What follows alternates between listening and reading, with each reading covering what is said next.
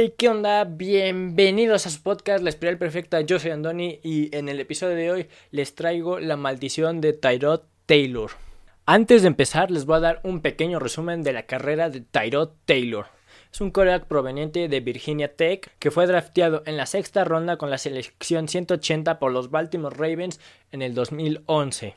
A lo largo de su carrera ha estado en cinco equipos diferentes y fue elegido para el Pro Bowl del 2015 después de terminar la temporada con 3.035 yardas por pase, 20 touchdowns y 6 intercepciones. También posee el anillo del Super Bowl 47, que fue disputado por los San Francisco 49ers y los Baltimore Ravens, estos últimos siendo campeones con un marcador de 34 a 31.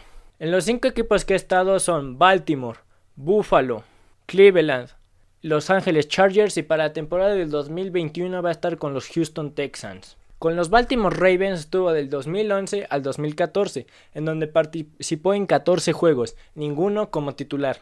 Lanzó un total de 199 yardas, 0 touchdowns y 2 intercepciones, con 19 pases completos de 35 lanzados, teniendo así 54% de completos y un rating de 42 47.2 de rating. Además, corrió para 136 yardas y un touchdown. En su segundo equipo, los Buffalo Bills estuvo de 2015 al 2017, en donde jugó 44 juegos y fue titular en 43, teniendo un récord de 22 victorias contra 20 derrotas. Lanzó un total de 8.857 yardas, 51, 51 touchdowns, 16 intercepciones y en pases completos fue 774 pases completos de 1236 pases lanzados, teniendo así un 62% de completos y un rating de 92.5. Además, corrió para 1575 yardas y 14 touchdowns, llevándolos a playoffs en 2017 por primera vez desde 1999. Su maldición comenzaría en 2017, su último año en Buffalo, cuando después de la semana 10 en una de dolorosa derrota ante los New Orleans Saints 47 a 10, donde lanzaría apenas 56 yardas y una intercepción.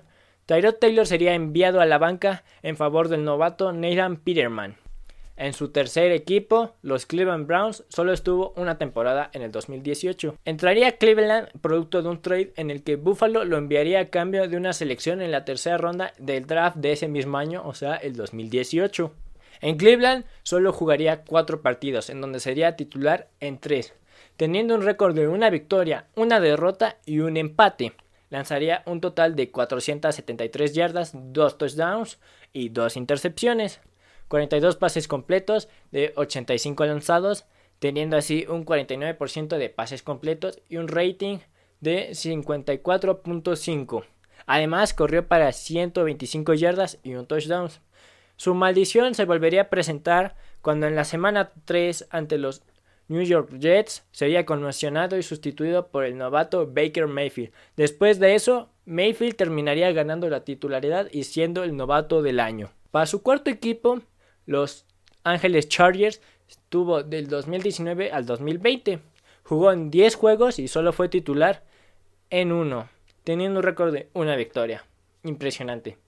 Lanzó un total de 241 yardas y un touchdown, 0 intercepciones, 20 pases completos de 36 lanzados, teniendo así un 55% de pases completos y un rating de 85.5. Además, corrió para 14 yardas y 0 touchdowns. Su maldición tendría otra vez una aparición cuando a minutos de que empezara el juego de la semana 2 contra los Kansas City Chiefs, el doctor del equipo le perforaría el pulmón accidentalmente, dejando al novato Justin Herbert con la titularidad en el último momento. Al igual que Mayfield, Herbert terminaría ganando la titularidad y siendo novato del año. Y para su quinto equipo, va a estar con los Houston Texans, que va a ser para esta temporada del 2021, que firmó en mayo de este año el señor Taylor. Y dado los problemas legales que está enfrentando de Sean Watson, se espera que el titular sea Tyrod Taylor. Su maldición puede que se vuelva a presentar durante la temporada debido a que los Houston Texans draftearon al quarterback David Mills, proveniente de Stanford, en la tercera ronda con la selección 67. Espero que lo hayan disfrutado. Y si te gustó, compártelo con tus amigos o con tus familiares para que esta comunidad crezca cada vez más.